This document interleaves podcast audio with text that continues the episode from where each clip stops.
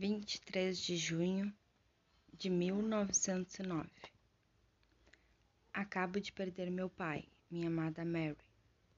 Ele morreu na mesma casa onde nasceu, há 65 anos atrás.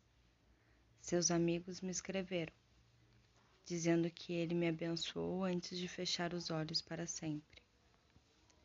Tenho certeza de que meu pai descansa no seio de Deus.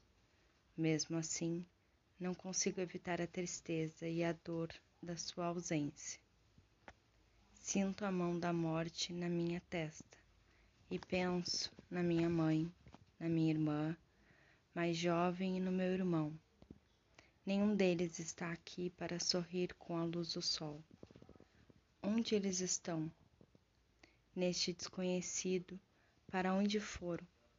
Será que se tornaram a se reencontrar? São capazes, como nós somos, de lembrar o passado? São perguntas tolas. Sei muito bem que estão vivos em algum lugar no céu, mais perto de Deus do que estamos.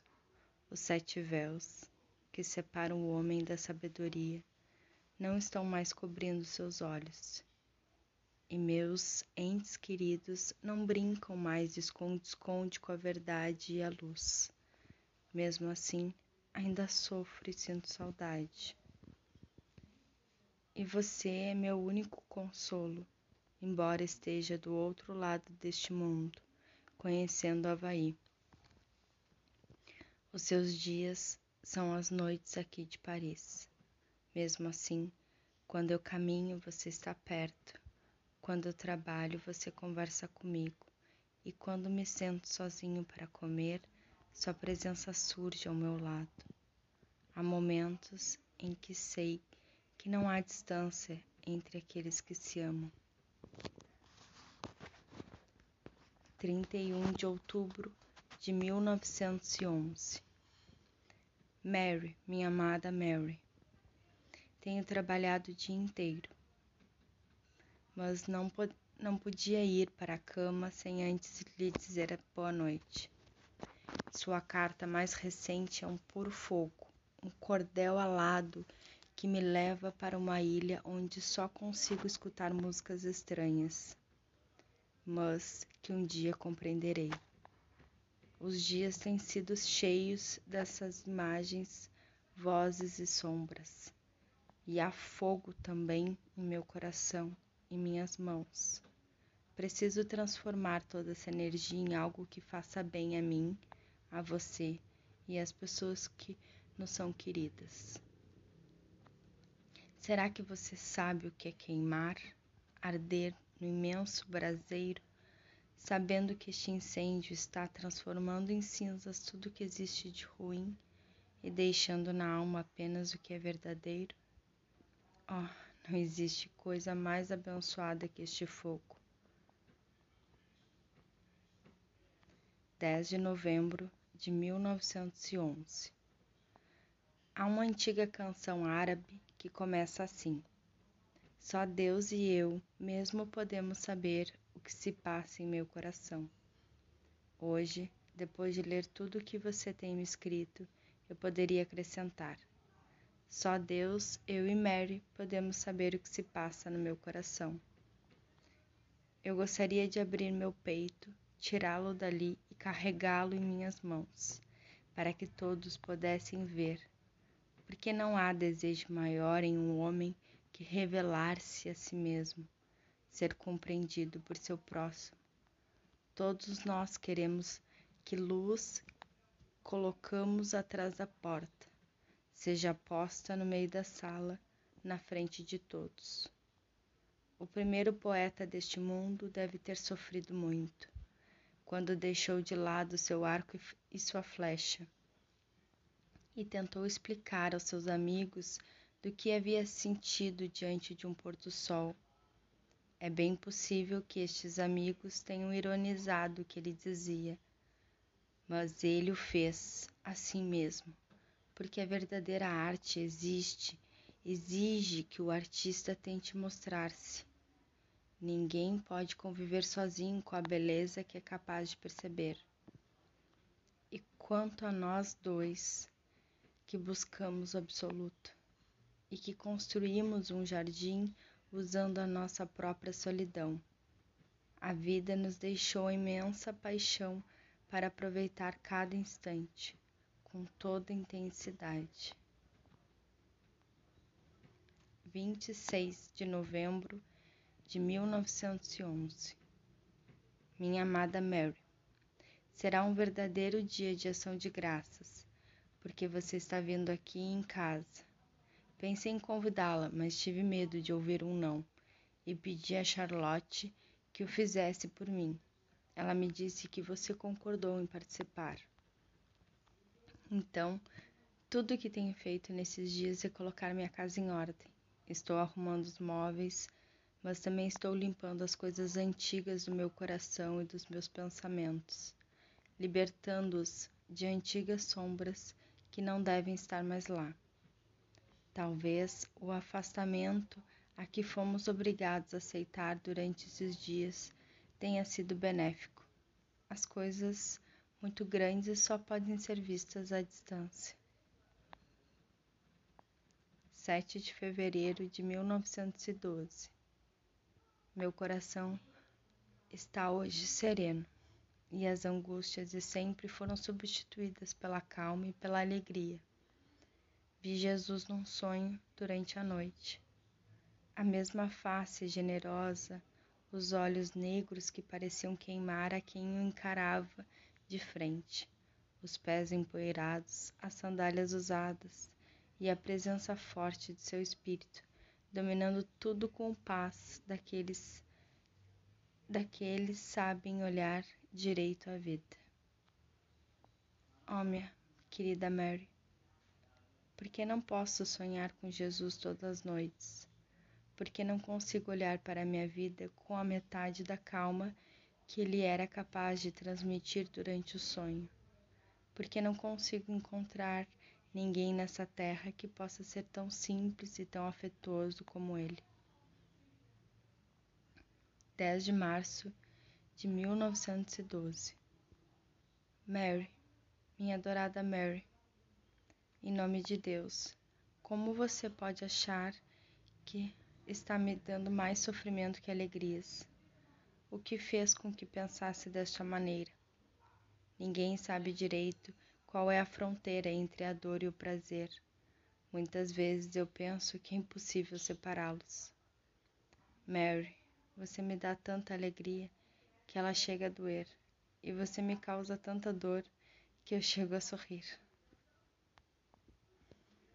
25 de dezembro de 1912. Não posso planejar minhas horas de sono, de trabalho ou de exercício, Murray. Sempre ouvimos falar que todos são capazes de acordar, tomar chá e ir para a cama num determinado horário, todos os dias, e se orgulharem dessa disciplina. Para mim, esta gente está vivendo apenas o mesmo dia de sempre. Eu preciso deixar que aconteçam as coisas que precisam acontecer. Não é necessário estar aberto para o inesperado. Eu sou diferente a cada dia que passa e quando tiver 80 anos, espero ainda estar experimentando mudanças internas e externas. Se chegar essa idade, não vou ficar pensando nas coisas que fiz, porque quero usar cada porção de vida que ainda resta. Não posso planejar nada de importante, só pequenas coisas. Quem planeja o que é importante transforma tudo em pequenas coisas. 30 de outubro de 1913 Por que você tenta me explicar tudo o que me diz? Meu coração pode entender além das palavras de amor. Será que não confias em, na minha compreensão? E por favor, não pense que quem ama é ferido com facilidade. Um canivete de aço pode cortar minha carne, mas nunca um canivete de cera. Palavras e gestos duros apenas farão com que eu, me to que eu tome cuidado com o que eu sinto por você. Tudo que for superficial em nossas brigas terminará desaparecendo por si mesmo. Portanto, compreenda. Calil não é feito de creme de chantilly. Apenas uma metade minha está aqui em Boston. Gostaria de tomar o trem para Nova York e vê-la com os próprios olhos. Você precisaria falar. Você não precisaria falar, nem mesmo sorrir. Estar ao meu lado me faz sentir um homem completo. 5 de outubro de 1914 Tenho percebido muito tempo em silêncio. Tenho permanecido muito tempo em silêncio, minha adorada Mary. Trabalho e durmo muito, e sinto que tanto o trabalho como o sono me tiram a vontade de conversar. À medida que os anos passam, Mary, o ermitão que habita em mim se revela com mais força. A vida é a visão do infinito, de todas as possibilidades e realizações que o amor pode fazer. Entretanto, as pessoas parecem tão pequenas diante desta simples verdade. Isso me afasta delas. A vida é generosa e o homem é mesquinho. Parece que existe um abismo entre a vida e o ser humano para atravessar este abismo, é preciso ter coragem de trocar a própria alma e mudá-la de direção. Será que vale a pena? Aqui em Nova York tenho encontrado apenas gente normal, educada, gentil. Elas ficam flutuando entre o céu e o inferno, entre tudo e o nada. Entretanto, parece que se dão conta disso, que não se dão conta disso e vivem bem comportadas, sorrindo quando encontram alguém. 26 de abril de 1914 Sempre tive vergonha de aceitar seu dinheiro. Sempre me perguntei se era correto deixar que isso acontecesse. Muitas vezes eu quis partir e deixar você para sempre. Mas então pensava: ela já me deu tanto. Achará que sou um homem ingrato? O fato de ter que depender de sua caridade era para mim uma maldição e uma tortura. Você me dava com alegria e eu aceitava com tristeza. Agora, entretanto, prometo nunca mais agir assim. Se me der, está tudo bem. Se não der, está tudo bem.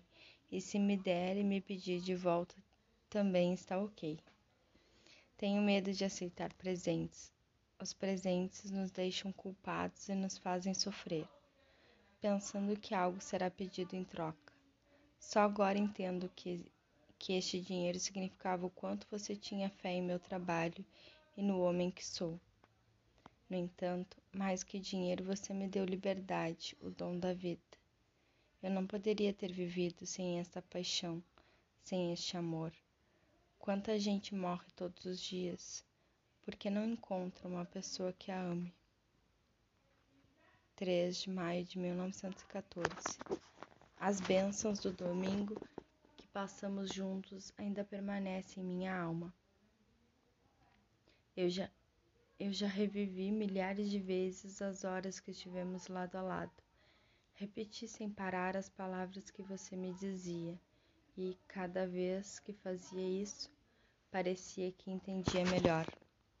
Quando ouço sua voz, a doçura e a realidade da vida reaparecem. Cada vez que abro minha boca para responder algo, sinto-me estranhamente lúcido e confiante. Você é capaz de fazer com que eu me coloque, que eu coloque minha mão na parte mais brilhante e luminosa de mim mesma. 24 de maio de 1914. Pense, Mary se, estivesse, se estivéssemos caminhando por um belo campo num dia lindo e quente e de repente fôssemos colhidos por uma tempestade no meio do passeio. Que maravilha seria! Existe emoção maior do que ver os elementos produzindo força e energia através do movimento nos céus? Vamos deixar para trás as quatro paredes de nossos quartos Mary, vamos andar por lugares solitários e conversar um pouco. Eu só posso entender a mim mesmo quando comento algo com você. Eu já disse isso antes repetirei sempre. 20 de junho de 1914 Quero lhe mostrar-lhe a coisa mais importante que eu jamais pintei em minha vida, Mary. Um retrato, feito de memória, da minha mãe. É um retrato de sua alma, sem truques estéticos ou técnicos. Ele manifestou-se exatamente da forma que eu queria que se manifestasse. Sua alma está ali, em sua majestade simples. Eu só consigo ver minha mãe quando fecho os olhos. Na verdade, a pintura é uma extensão da visão, com a música e uma extensão da audição. Quando crio algo, desejo que alguém pense: existem outros mundos silenciosos, remotos, solitários e distantes, onde a vida se mostra com toda a sua intensidade. Vamos até lá. 20 de junho de 1914. Creio que é um erro seu recusar-se a ter um contato mais íntimo, Mary. Um homem em sua paixão é guiado por três coisas: a lógica, o coração e o sexo. Cada uma dessas coisas o conduz durante um determinado período. A lógica e o cora coração me conduziram durante muitos anos, mas agora o desejo sexual aparece. Você me diz, querido Calil, vamos deixar o amanhã para o amanhã, e nestas horas eu sinto pequeno e ingênuo. Você trata coisas importantes como se fossem nada. Eu a amo. Eu a desejo mais do que você a mim. Cada vez que a encontro, você preenche todo o meu espaço à minha volta. Eu a amo e sei que o contato físico tem a sua hora. Depois, este momento desaparece. Não quero que nada de grande entre nós termine desaparecido, porque não sabemos o que pode acontecer depois disso. Nossa relação já é forte o suficiente, mas não sei onde pode, podem levar os limites que são impostos ao amor. Entretanto, me coloco em suas mãos. Um homem só pode se colocar nas mãos de alguém quando o amor é tão grande que o resultado dessa energia é a liberdade total. E eu a amo com tudo que existe em mim, a ponta dos meus cabelos, a beira das minhas unhas. Tudo está repleto deste amor por você, Mary. 8 de julho de 1914 Você tem o dom da compreensão, minha amada Mary. Você é como um grande espírito que se aproxima do ser humano, não apenas para dividir seus dias com ele, mas para fazer com que sejam mais intensos. Quando a conheci, o milagre de seu dom fez com que meus dias e noites mudassem por completo. Sempre pensei que, quando alguém nos entende, termina por nos escravizar, já que aceitamos tudo para sermos compreendidos. No entanto, sua compreensão trouxe a paz e a liberdade mais profunda que já experimentei. Nas duas horas de sua visita, você descobriu um ponto negro em meu coração. Tirou do meu peito, trancou e ele desapareceu para sempre, quebrando as correntes que me aprisionavam. Que Deus te abençoe.